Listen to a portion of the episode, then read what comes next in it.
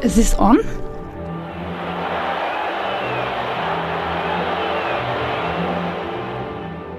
FKK Fußball Kurve Kultur.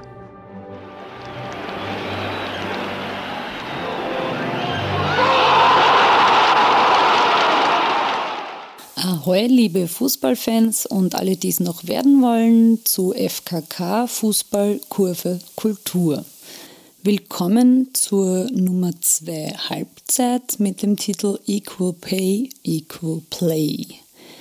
In der Folge 2 habe ich Nina Burger gefragt, was sie zum Thema Equal Pay zu sagen hat. Und in diesem Kontext habe ich erwähnt, dass sieben nationale Verbände der FIFA keinen Unterschied mehr bei der Bezahlung machen. Nun, so einfach ist die Sache gar nicht. Ähm, ich habe mich letzte Woche viel damit beschäftigt, Zahlen zu recherchieren, um euch ein bisschen einen Überblick zu geben, wie Fußballerinnen für gleiche Bezahlung kämpfen, welche Protestformen sozusagen es da gibt und welche Argumente auch in der weltweiten Diskussion vorgebracht werden. Und vor allem, warum nicht nur Equal Pay, sondern auch Equal Play eine Rolle spielt. All das werde ich euch heute erzählen. Achtung noch zu Beginn, es werden in dieser Folge sehr viele Zahlen vorkommen. Äh, bitte nicht zahlenmüde werden. Ich versuche das zustande kommen, bzw. die Hintergründe und die Zusammenhänge zu erklären, damit es ein bisschen einfacher wird. Nun gut, äh, weder die FIFA noch die UEFA oder FIF Pro, das ist die weltweite Vertretung der Profifußballerinnen, erfassen Daten zu Profifußballerinnen. Das äh, liegt nicht daran, dass die nicht gibt, sondern dass wir mm, keine gleiche Definition haben von dem, was ein Profi ist und somit die Erfassung sehr unterschiedlich passiert. Einen einigermaßen transparenten Versuch, zugegebenermaßen nur Versuch, stellt eben der jährlich erscheinende Global Sports Salary Survey der unabhängigen Sportplattform Sporting Intelligence mit dem Sitz in UK dar. Nach ihren Erhebungen gibt es eben 137.021 Fußballer und 1287 Fußballerinnen.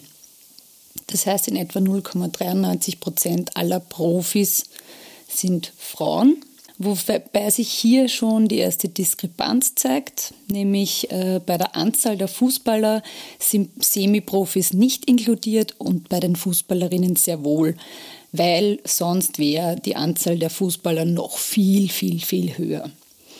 Äh, was sind Semiprofis? Äh, Semiprofis sind SportlerInnen, die zwar für ihren Sport bezahlt werden, allerdings auch Einkommen aus anderen Tätigkeiten lukrieren und sozusagen einem Brotjob auch nebenbei nachgehen. Und es ist dann immer Definitionssache, ob Fußballspielen äh, sozusagen der Nebenjob ist oder der Job außerhalb des Sports. Die Gründe darin, dass SportlerInnen und Sportler ähm, vor allem zusätzlich Geld verdienen müssen, liegt einerseits darin, dass sie manchmal mit eben ihrer sportlichen Tätigkeit zu wenig verdienen.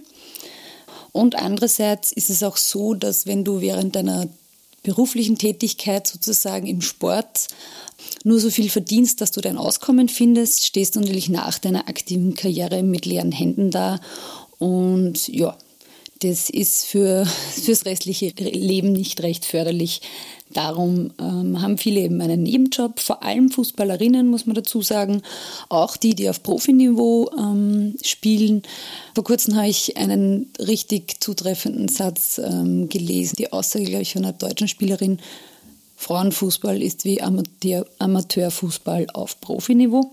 Arbeitsrechtlich relevante Forderungen nach Equal Pay stoßen hier offensichtlich schon im Kern auf massive Schwierigkeiten, nämlich bezüglich der Zahlen. Der 2017 präsentierte Report der UEFA Women's Football Across the National Associations definiert Profi wiederum als Spielerin, die bei einem Verein unter Vertrag steht, der dem nationalen Fußballverband im jeweiligen Land angehörig ist und mit dem aus dem Vertrag lukrierten Einkommen sozusagen deckt das den äh, finanziellen Bedarf des Lebens der Sportlerin.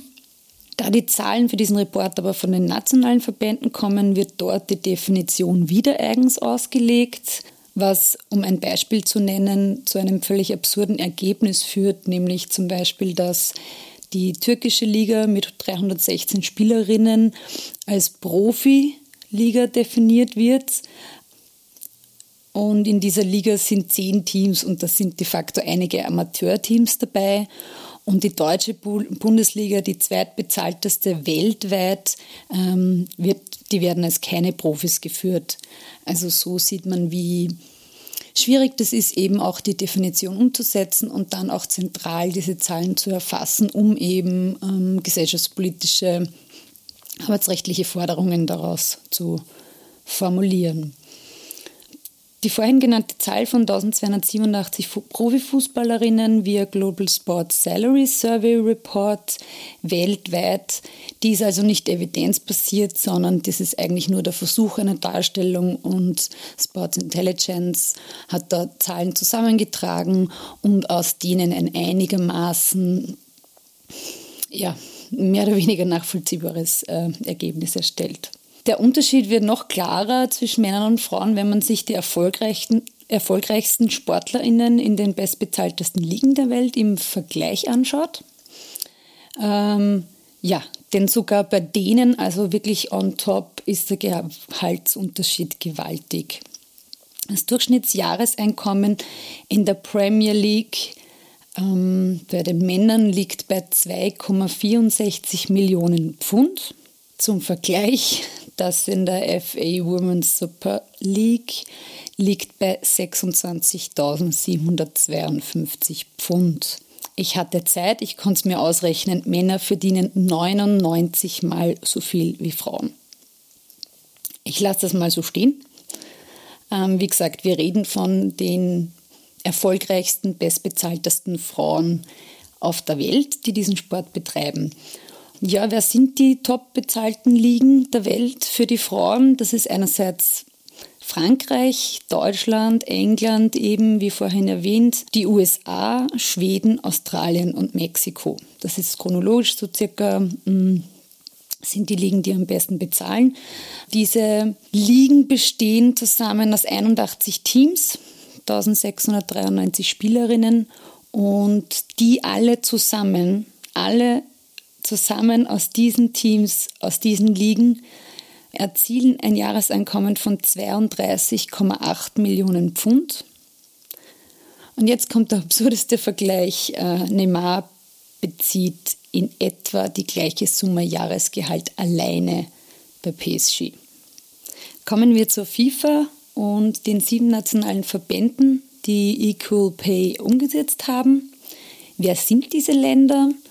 Wir sprechen von Neuseeland, Australien, Finnland, Fidschi, England, Brasilien und Norwegen. Ja, wie überall in der Gesellschaft und in der Geschichte entsteht halt diese Gleichberechtigung nicht von selbst. Also die Männer kommen nicht daher und sagen, juhu, wir zahlen den Frauen gleich viel. Passiert eher selten. Es braucht meistens Betroffene, die ihre Stimme erheben, Kampagnen starten, Protest starten und spannend dabei ist es eben, wie sich das im Fußballsport gestaltet und dazu nun ein paar Worte. Beginnen wir mal mit der FIFA. Wie schaut es da so aus mit Equal Pay? Die FIFA schüttet für die 24 Teilnehmerinnen der Frauen-WM 2019 in Frankreich voriges Jahr ein Preisgeld von 30 Millionen Dollar aus. Das ist schon das Doppelte im Vergleich zur WM 2015 in Kanada. Ähm, ja, jedoch nur 7,5 Prozent dessen, was die Männer bei der WM 2018 in Russland ausgeschüttet bekommen haben. Das sind zwar 32 Teilnehmer, aber die 32 haben 400 Millionen Dollar ausgeschüttet bekommen. Das heißt, die Frauen bekommen für dieselbe Leistung 7,5 Prozent ähm, dessen, was die Männer bekommen. Von der FIFA höchstpersönlich. Die FIF Pro, eben die ähm, Spielerinnenvereinigung, äh, kritisiert die Erhöhung eben als nicht aus, ausreichend und Spielervereinigungen in den einzelnen Ländern wie Australien, Norwegen, Schweden und Neuseeland äh, haben dann schon bereits in einem Schreiben protestiert. Ich zitiere, der Fußball hat als weltgrößter Sport eine grundlegende Rolle in der Gesellschaft, um zu zeigen, dass Frauen und Männer gleich bewertet werden. Sieh da, sieh da. Gut, dann kommen wir zum ersten konkreten Fall. Äh, wir sprechen von Australien, der FFA, das ist die australische nationale ähm, Fußballorganisation. Und da gab es eine Vorgeschichte, und zwar Australiens Männer haben für das Aus in der Vorrunde bei der WM 2018 in Russland 8 Millionen Dollar Prämien kassiert. Hätten die Australierinnen den WM-Titel geholt, hätten sie die Hälfte bekommen. Bereits vor der WM 2019 drohten die australischen Spielerinnen zusammen mit der Professional Footballers Australia, also der nationalen äh, Fußballerinnenvereinigung, die drohten der FIFA mit einer Klage. Mm, sie haben dann eine Kampagne gestartet, die hieß oder heißt Our Goal is Now. Und da fordern sie die Erhöhung der Preisgelder für die WM-Endrunde auf 336 Millionen Dollar. Ich habe mir die Homepage angeschaut. Das ist ein unglaublich beeindruckendes Video. Ich verlinke es euch dann unten in den Show Notes tolles Video, das ähm, den Kampf um gleiche Bezahlung im Fußball auch in Kontext stellt von ähm, Kämpfen von Frauen äh, aus der Geschichte. Also zum Beispiel sind Szenen von Protesten zum Wahlrecht für Frauen drinnen. Und ja, ich finde das Video ziemlich beeindruckend, ist auf jeden Fall sehenswert und auf der Homepage ähm, stellen sie außerdem auf, wie sie auf die 336 Millionen Dollar kommen. Die WM der Frauen hat weniger Teilnehmerinnen als die der Männer und sie schlüsseln genau auf, wie sie auf diesen Betrag kommen. Auf jeden Fall sehenswert, wie gesagt. Die Spielerinnengewerkschaft hat eben diese Forderungen äh, unterstützt und stellt fest, dass sie FIFA sich das locker leisten kann und untermauert das auch mit Zahlen. Zwischen 2015 und 2018 war der Gewinn der FIFA 1,2 Milliarden US-Dollar und daneben gab es aber noch auch Reserven von 2,75 Milliarden. Ja, das ist also durchaus drinnen und eine legitime Forderung. In dem Video Spannend wird nicht nur sozusagen Kampf um gleiche Rechte, gleiche Bezahlung thematisiert, es wird außerdem thematisiert Sexismus im Sport, äh, sexistische Vorfälle im Fußballsport, in den Medien, was auch ganz spannend ist und was dem Ganzen nochmal eine größere gesellschaftspolitische Schlagkraft verleiht.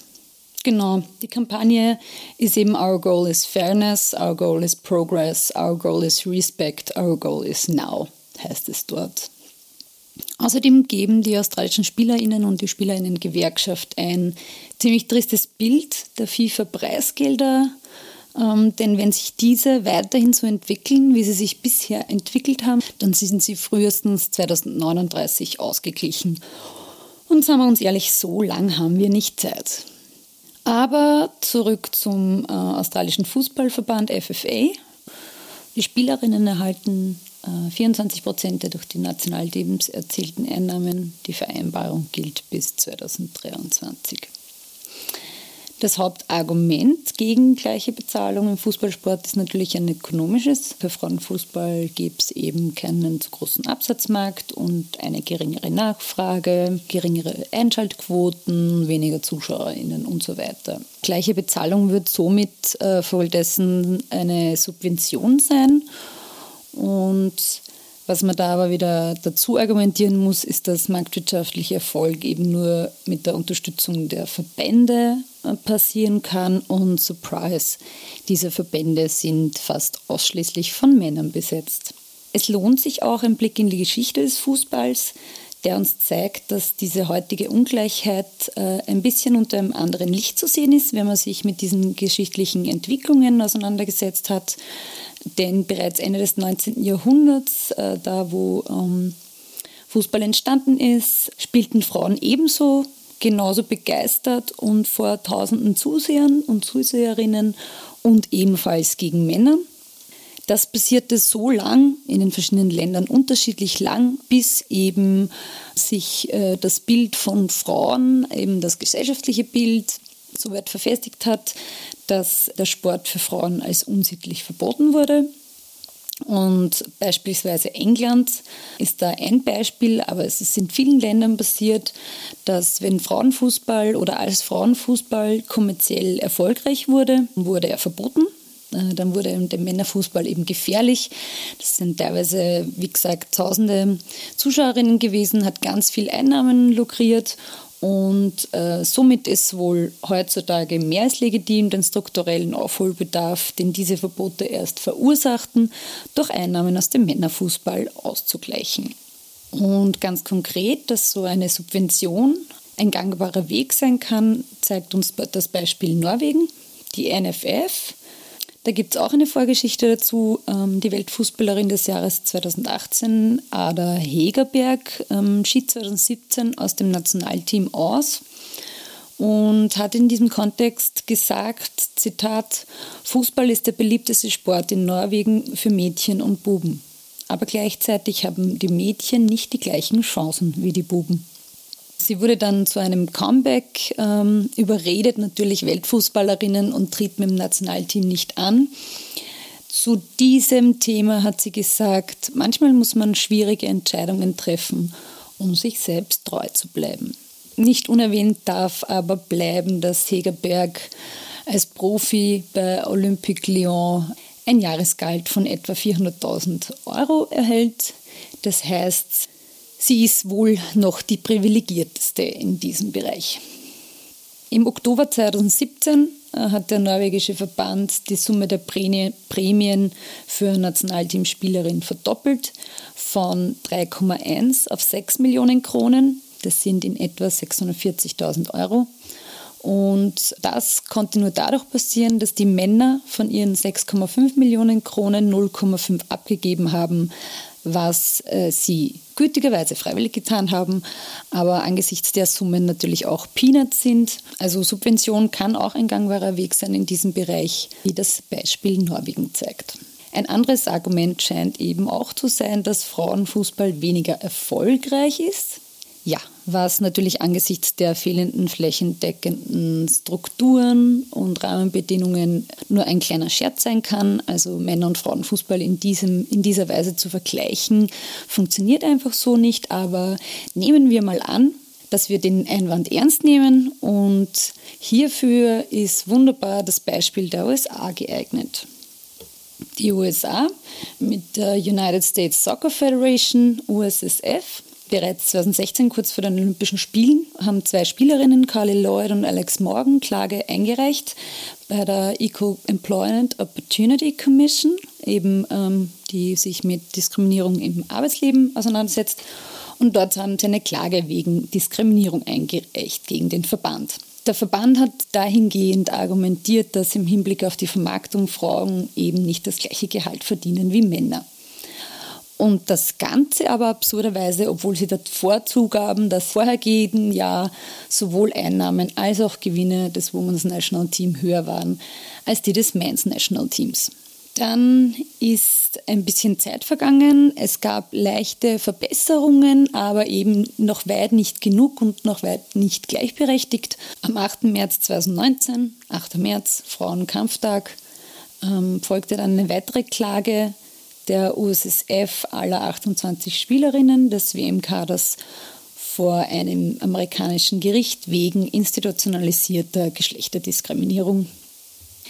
Die Klage bezog sich nicht nur auf die Forderungen nach Angleichung des Gehalts äh, an das der Männer, sondern vor allem dem viel vernachlässigten Thema Equal Play. Was heißt Equal Play? Das beinhaltet alle Forderungen betreffend der Angleichung von Trainingsbedingungen, medizinischer Betreuung, Versorgung, Reisebedingungen, Vermarktung der Spiele und, und, und. Ähm, die rechtliche Argumentation der Spielerinnen war der Equal Pay Act sowie der Civil Rights Act und sie hingen an die Klage auch noch eine Schadensersatzforderung von 66 Millionen Dollar. Und obwohl die vierfachen Weltmeisterinnen und vierfachen Olympiasiegerinnen mehr Gewinn erwirtschaften, mehr Spiele bestreiten und mehr Spiele gewinnen, sowie höhere Einschaltquoten erzielen, werden sie eben immer noch geringer bezahlt. In Zahlen bedeutet das beispielsweise, dass das Finale der WM 2015 mit 23 Millionen ZuseherInnen das meistgesehene Fußballspiel in der amerikanischen TV-Geschichte war. Tja, angesichts der Erfolge des Frauennationalteams äh, ist außerdem sogar so, dass die Spielerinnen natürlich, ähm, wenn sie mehr Spiele spielen und mehr Turniere bestreiten und länger in den Bewerben sind, dass sie mehr Zeit für Training, Trainingscamps, Reisen und Medientermine haben. Auch das haben sie äh, in ihrer Klage angeführt. Äh, in Zahlen heißt das, dass sie zwischen 2015 und 2018 circa 19 Mal mehr Spiele bestritten als die Männer, die ich wiederhole mich, noch immer mehr bezahlt bekommen. Im März 2020, also circa ein Jahr später, kam es dann im Vorverfahren äh, zu sexistischen Äußerungen von Anwälten der USSF. Sie argumentierten, dass der Gleichheitsgrundsatz nicht anwendbar sei, weil Frauen körperlich schwächer wären und langsamer laufen. In diese Richtung argumentierte auch der Verbandspräsident Cordero und der meinte, dass die Leistung als Spieler im Männerteam ein höheres Niveau und Fähigkeiten verlangen als das der Frauenteamspielerin. Und infolge eines Proteststurms musste Cordero zurücktreten. Die erste weibliche Verbandspräsidentin Cindy Paulo Cohn kam ins Amt. Ja, dann Sad News. Am 1. Mai 2020 äh, wurde die Klage abgelehnt mit dem Argument, dass es Beweise gibt, dass die, ähm, der nationale Verband äh, den Frauen ein Angebot unterbreitet hat. Aber wie gesagt, wir sprechen hier von einem Frauenteam, das weit, weit erfolgreicher ist als das Männerteam. Und wenn man hier Gleichheit walten lassen will, muss man den Frauen eigentlich mehr bezahlen. Es wurde weitergehend argumentiert, dass das Frauenteam eben das Angebot äh, unter den Bedingungen wie die Männer zu spielen abgelehnt hat. Die Frauen haben auf höhere Prämien zugunsten einer höheren Basiskompensation und einer höheren Anzahl von fest eingestellten Spielerinnen verzichtet. Die Klage beinhaltet eben nicht nur Equal Pay, sondern Equal Play. Sie haben auch ganz viele arbeitsrechtliche Forderungen gestellt, wie Absicherung bei Krankheit oder Mutterschaft und so weiter. Megan Rapino, die Kapitänin, hat auf Twitter reagiert mit Zitat, wir werden nie aufhören, für Gleichberechtigung zu kämpfen. Die Spielerinnensprecherin Molly Levinson, Zitat, wir sind schockiert und enttäuscht über die heutige Entscheidung, aber wir werden unseren harten Kampf für gleiches Entgelt nicht aufgeben. Die Spielerinnen erhoben Einspruch und für Juni 2020 wurde eine weitere Verhandlung zu den Forderungen rund um Equal Play angesetzt. Wie gesagt, Equal Pay wurde abgelehnt. Und ja, wenn irgendwer neuere News hat, äh, dass sich da was getan hat, ich habe nichts gefunden, dann meldet euch gerne bei mir. Ich melde mich bei euch, wenn sich da was tut. Ein weiteres Beispiel ist Dänemark. Die Spielerinnen verdienen in Dänemark 330 Euro pro Spiel. Die Männer pro gewonnenes Qualifikationsspiel 2600 Euro plus Prämie pro Zuschauerin. 2017 gipfelten monatelange Verhandlungen in einen Streik. Mm, das war auch bis dahin sehr außergewöhnlich. Die Spielerinnen haben ein Angebot des Verbands nach Verdoppelung des Gehalts von 620.000 Euro abgelehnt. Und infolgedessen wurde das Spiel, das am 15. September 2017 eingesetzt war, ein Testspiel gegen die Niederlande, abgesagt. Ebenso wurde das für 20. Oktober im selben Jahr angesetzte WM-Quali-Spiel gegen Schweden abgesagt. Und auch die dänischen Spielerinnen protestierten bzw. streikten, weil eben ihre Forderungen nach Equal Pay und Equal Play nicht umgesetzt wurden. Und das eine gibt es eben nicht ohne das andere. Die Spielerinnen forderten mehr Gehalt und wie viele andere eben eine arbeitsrechtliche Absicherung bei Mutterschaft und Verletzung.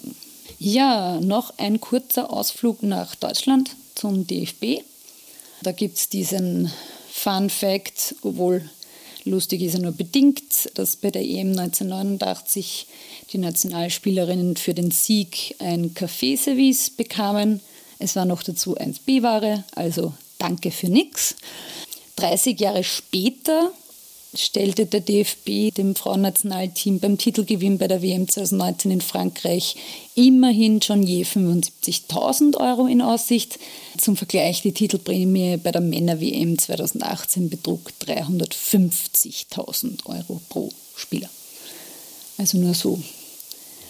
Um wieder diese abstrusen Vergleiche anzustellen, was verdienen äh, Spielerinnen in der Bundesliga? Aktuell liegt das Durchschnittsgehalt bei etwa 40.000 Euro. Das ist ein Drittel des Jahreseinkommens von Fußballern der dritten Liga. In der Liga, in der dritten, äh, liegt das Jahresdurchschnittseinkommen bei 120.000 Euro. Ja, wie sieht es aus mit der FIFA? Äh, für die WM 2023 stellt der Präsident Infantino eine Verdoppelung der Preisgelder auf 60 Millionen Dollar in Aussicht. Aber Andererseits, weil das Preisgeld für die Männer ebenfalls auf 440 Millionen Dollar erhöht werden soll, wird der Unterschied oder der Gender Pay Gap, der sogenannte, nicht kleiner. Wenn man sich die Zuschauerinnenzahlen anschaut, ist dieser Unterschied ja wesentlich kleiner. Bei der Männer-WM in Russland 2018 waren es im Schnitt 47.000 Fans im Stadion und bei der Frauen-WM in Frankreich lag der Schnitt bei knapp 22.000. Das Finale in Lyon war innerhalb von 30 Minuten ausverkauft. Zu guter Letzt kommen wir nach Österreich zum ÖFB. Im Jahr 2016 waren 20.548 Spielerinnen beim ÖFB registriert. Laut dem UEFA-Bericht Women's Football Across the National Association gibt es in Österreich keine Profispielerinnen und 70 Semi-Profi-Spielerinnen. Wir erinnern uns, die Semi-Profi-Spielerinnen werden in diesem Report definiert als Spielerinnen, die Einkünfte durch den Sport erzielen, aber eben auch andere Einkünfte, um ihr Auskommen zu finden. Zur praktischen Dimension dieses Umstands komme ich nochmal auf das Interview mit meinem Gast Nina Burger zurück. Sie hat mir off-Record erzählt, dass sie in ihrer Zeit als Profi als sogenannter Profi beim SV Lenkbach zusätzlich zum Training fünfmal pro Woche und den Spielen am Wochenende in der Bundesliga in ganz Österreich auch noch etliche Jahre 40 bis 60 Stunden gearbeitet hat. Seit der Saison 2018-19 hat die Frauen-Bundesliga in Österreich einen Sponsor, was eine große Veränderung und Verbesserung äh, bedeutet. Die Zuschauerinnenzahlen lagen in der Saison 17-18 aber leider nur bei durchschnittlich 177 Personen. Das Budget liegt laut dem Bericht bei 2.500.000 Euro. Und nur eine Zahl zum Thema Equal Play. Im ÖFB arbeiten 60 Personen, 11 für Frauenfußball. Wie gesagt, das ist aus dem Bericht vor ein paar Jahren. Aktuellere Zahlen habe ich leider nicht gefunden. Zusammenfassend ist zu sagen, dass sich einiges getan hat in den letzten Jahren.